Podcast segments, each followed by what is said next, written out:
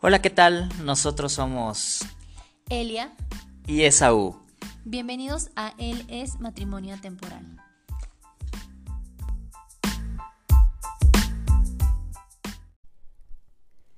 Toma 3. hola, hola amigos, ¿cómo están? Es que ha sido muy chistoso porque este, este episodio eh, hemos tenido tres intentos de grabación. Pero, pero no por nuestra culpa, nunca nos pasa, pero es que Esaú se le olvidó poner grabar. La segunda vez, la primera vez se le acabó la pila a nuestra, a nuestra grabadora. y la segunda vez ya llevábamos como cinco minutos también de, de, episodio. y me di cuenta. déjeme revisar que sí esté grabando. sí, ahora sí, ahora sí está grabando.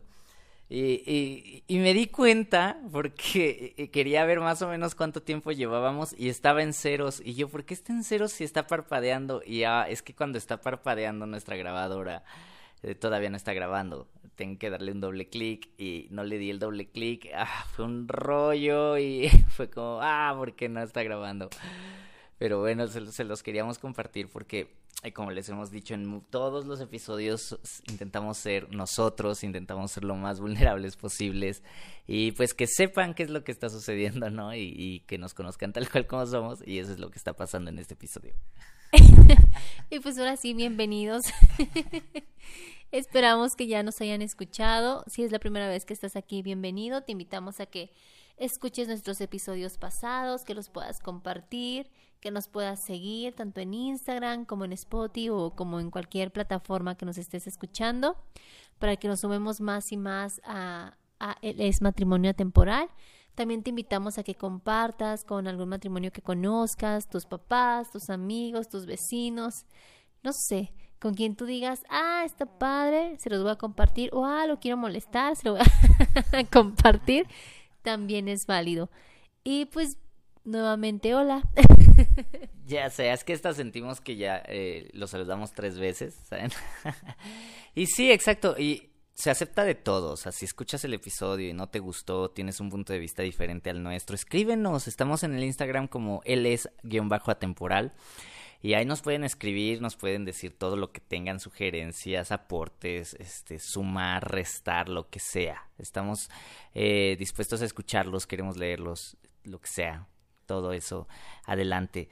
Y, ay, es que esta semana ha sido muy complicada porque, no sé, me siento muy cansado, creo que me están dando todos los eh, síntomas de embarazo que, que no le han dado a Eli, y que ha tenido un, un embarazo muy, muy, muy tranquilo, la verdad. Yo soy tranquila de por sí, amigos, no se dejen engañar. o sea, sí es tranquila pero eso no influye, o sea, si eres tranquila o no, eso no influye en cómo vaya a ser tu embarazo. Ah, ya sé, es, es, que depende muchísimo de cada mujer y cada y cada cosa de su cuerpo. La verdad es que escuchar a tu cuerpo y conocerlo y dejar a tu cuerpo ser tu cuerpo, creo que está muy interesante. Y pues mi cuerpo se ha portado bien, gracias cuerpo. Gracias, Erin. Ah, porque sí, ya sabemos que es y vamos a tener una pequeña niña que se va a llamar Erin. Sí, así es, la pequeña bebé Erin. Y pues estamos emocionados por eso también. Y pero el día de hoy no vamos a hablar eh, de este tema del embarazo. De hecho, ya en, futuros episodios estaremos compartiendo un poquito acerca de eso, de los cambios, de lo que significa eh, prepararte para ser papá y demás, pero todo a su tiempo. El día de hoy la verdad es que vamos a tocar un tema muy bueno, increíble. A mi esposa le apasiona este tema y está buenísimo.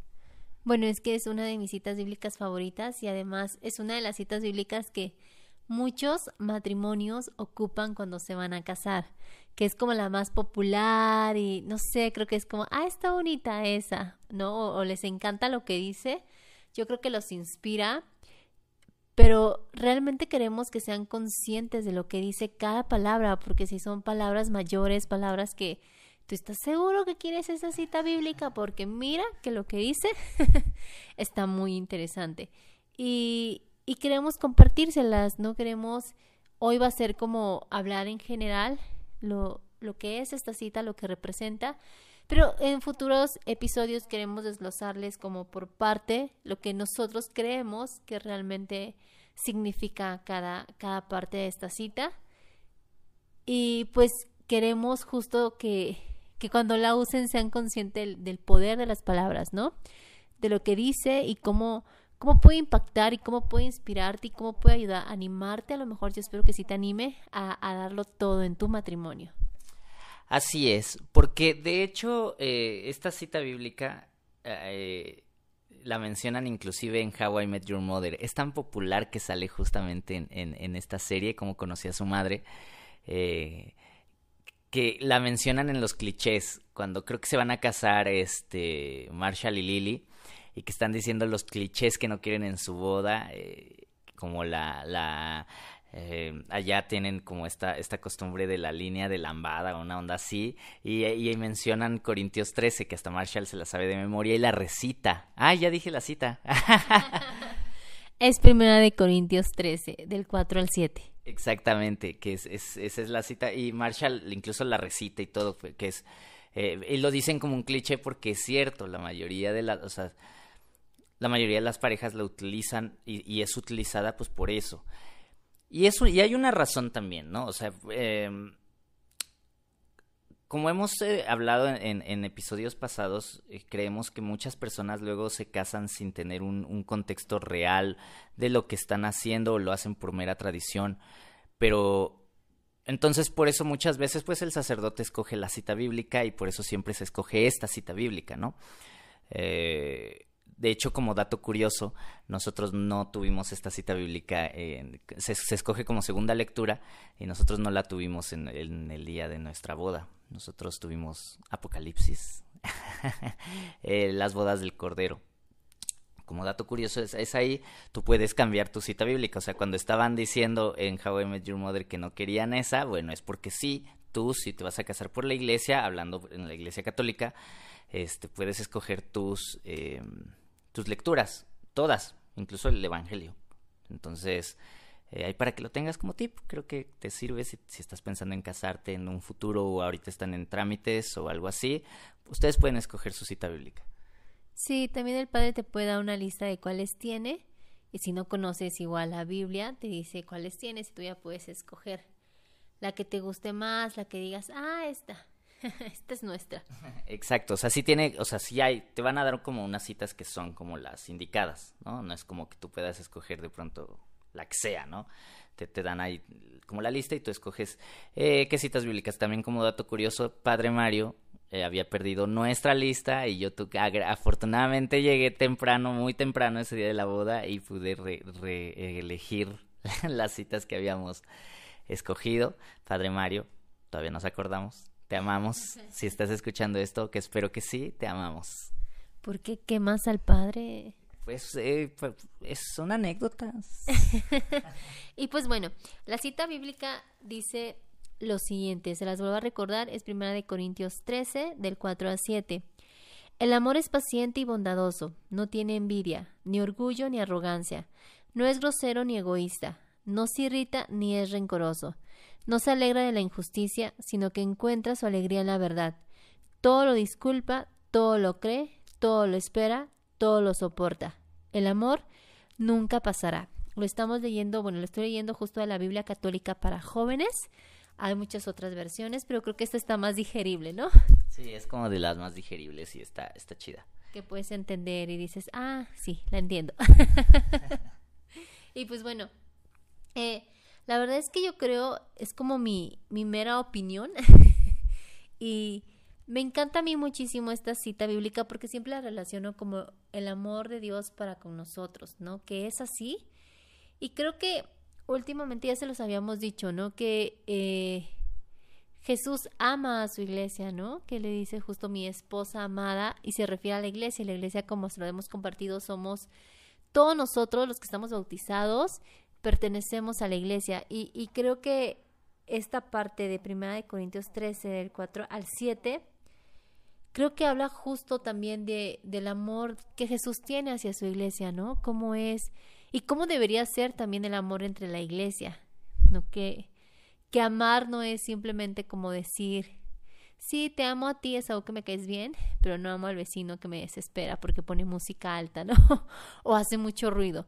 Realmente creo que es una expresión de amor que aplica para todos y en el matrimonio creo que es muchísimo más aplicable porque habla de palabras que tú dices, que todo lo soporta? ¿Y qué es realmente que todo lo soporte, no? ¿Y qué es realmente que todo lo espera? ¿Y qué es realmente que todo lo perdona? No sé, se me hace muy interesante y, y, muy rica. Es como un instructivo de cómo es verdaderamente el amor. Y eso me encanta. Así es. es, esa es la cita que, que siempre Eli saca. Es, es, su cita favorita. O sea, soy testigo de ello. Cuando ella les dice que es su cita favorita, de verdad lo es. Y es real. Ah, eh, es un manual. De hecho, incluso, Marshall en ese episodio de How I Met Your Mother me encanta porque Marshall se opone. Él sí quiere Primera de Corintios 13 hasta la recita porque él dice que es muy bonita, porque lo, lo dice, ¿no? Eh, la recita, no, no es cierto, lo, la recita y todos se quedan así de wow, qué profundo. Y después dicen, ah, no, qué cliché, ¿no? Pero a Marshall le gusta esa cita y es, es por eso, porque eh, hoy en día hablamos mucho del amor. Que, eh, o sea, sí se habla mucho del amor, pero creo que el amor a mi medida y a mi conveniencia, ¿no? Porque eh, nos, nos, estamos manejando muchísimo en, una, en esta cultura de, de, la toxicidad. Por eso en, el primer, en nuestro primer episodio, cuando nosotros les decíamos que nosotros éramos bastante tóxicos, lo hicimos de manera muy intencional. ¿Por qué?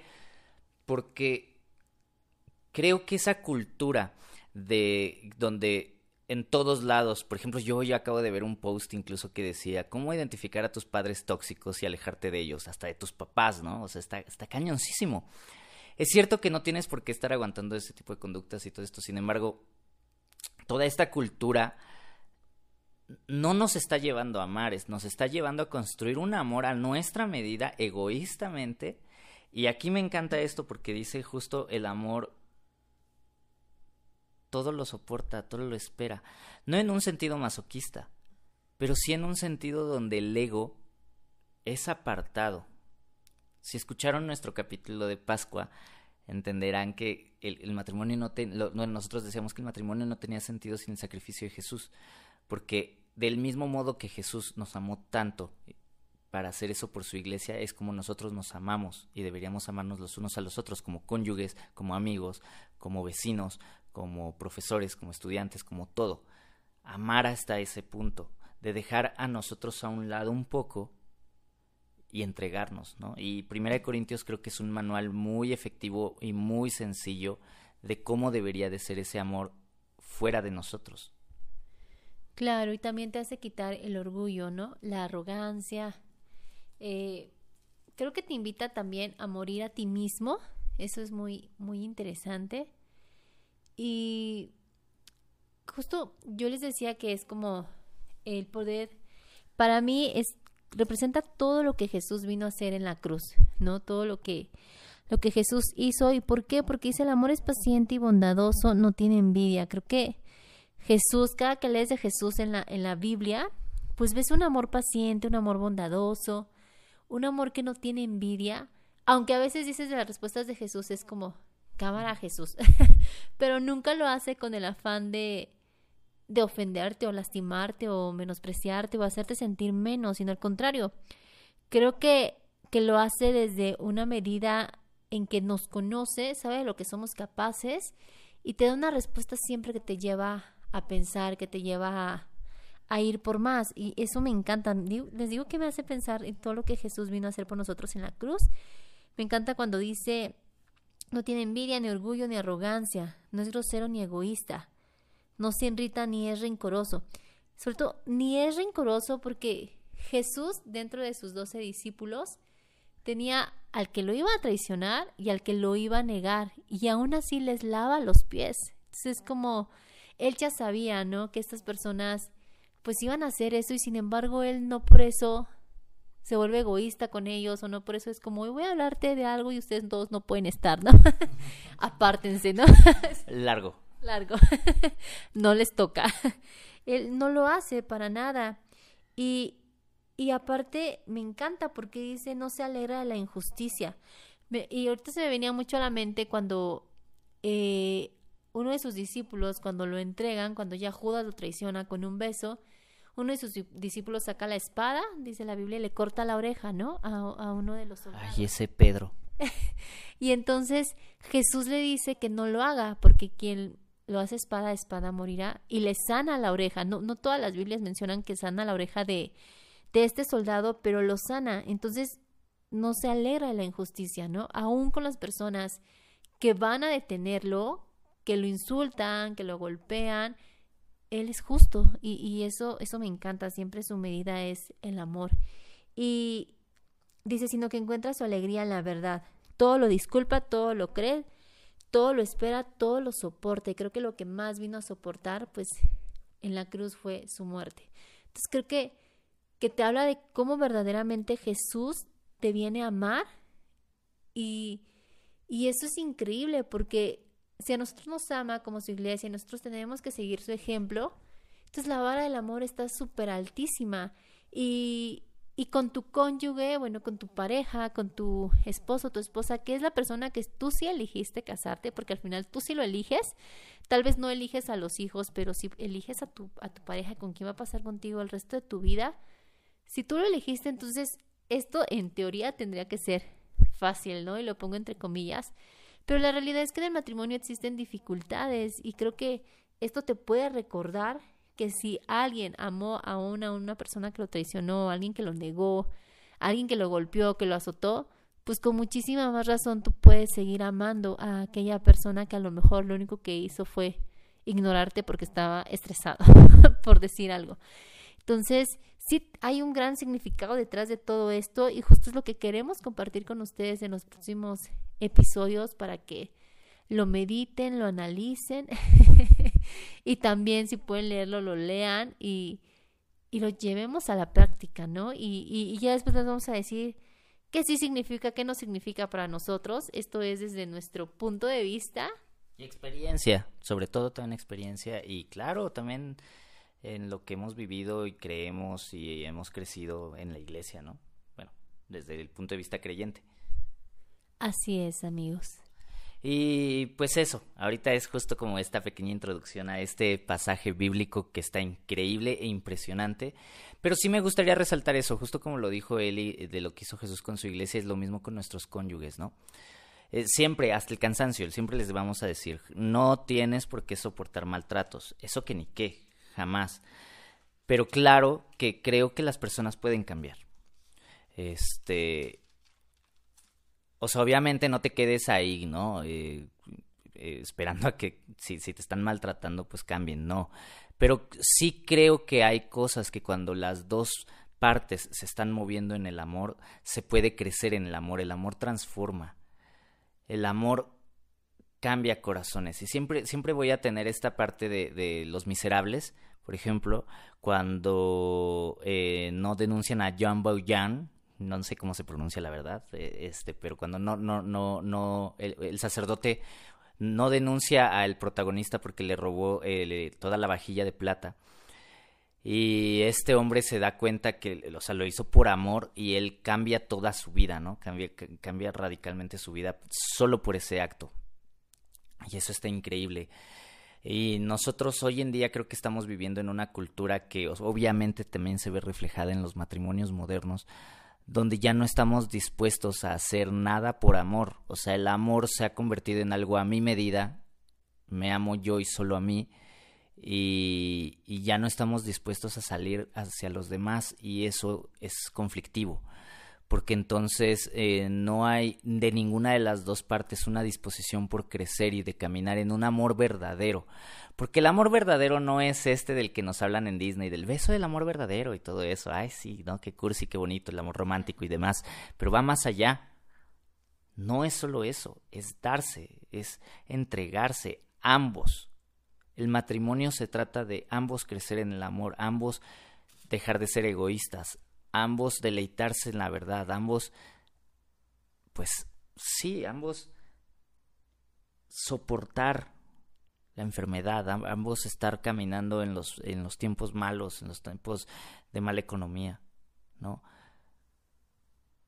Pero no lo estamos haciendo. Estamos viviendo en una cultura cada vez más centrada en nosotros mismos y menos en los demás. Y eso es triste. Claro, y recuerden que siempre se los compartimos. Creo que es posible vivir todo esto eh, desde la parte de creer en Cristo, ¿no? De creer en Él, en Dios. Creo que realmente cuando les decimos que Él nos da la paciencia y la sabiduría necesaria, es así, porque vivir un amor como te describe 1 Corintios 13, si solo te basas eh, en lo material, si solo te basas en lo que el mundo te vende, en lo que el mundo te dice, realmente no funcionaría y no sería posible vivir de esa forma. Entonces, totalmente sí, Jesús es quien te puede dar ese don de amar de esa manera y de esa forma tan impresionante que, que te lleve verdaderamente a vivir cada palabra de lo que les hemos compartido. Y si tienen la oportunidad de leer también toda Primera de Corintios 13, lo que viene antes y después de, de lo que les acabamos de, leer hace rato, está también muy interesante, ¿no? Y, y hay una parte que dice, el amor nunca pasará. Y creo que eso es algo que debes de tener muy presente en tu matrimonio, que el amor nunca pasará. O sea, que el amor siempre tiene que estar, se los hemos dicho, es una decisión, decides amar todos los días, es algo que necesitas recordarte, pero también confiar en que nunca va a pasar, que siempre va a estar y que tú puedes agarrar de ese amor y darlo y compartirlo y decir sí, quiero de nuevo y hacia adelante, ¿no? Así es amigos. Y pues bueno, no se pierdan los próximos episodios porque esta pequeña miniserie va a estar increíble va a estar tremenda, nos van a caer pedradas a todos. Así es que estén sintonizándonos, recuerden, cada semana él es matrimonio temporal, estamos en Instagram como él es atemporal, compartan y pues nada, siempre todos tenemos a alguien que se quiere casar o una pareja de novios que creemos que tienen un noviazgo conflictivo y tóxico o etcétera, a quien le podemos pasar este tipo de contenido. Entonces, digo, no, no es que creamos que somos los salvadores, para nada, ¿no? Pero siempre creemos que como comunidad tenemos algo que aportar siempre. Podemos sumar. Podemos sumar, efectivamente. Y pues muchísimas gracias, gracias por estar, gracias por continuar. Eh, nos estamos viendo pronto que esto todavía no se acaba. Bueno, por hoy sí, pero continúan en los siguientes episodios. Así es. Y recuerden que nosotros creemos firmemente que cuando Jesús está en el centro de un matrimonio, bueno, cuando Dios está en el centro de un matrimonio, todo es más sencillo. y pues muchísimas gracias amigos. Nos vemos la próxima. Bye.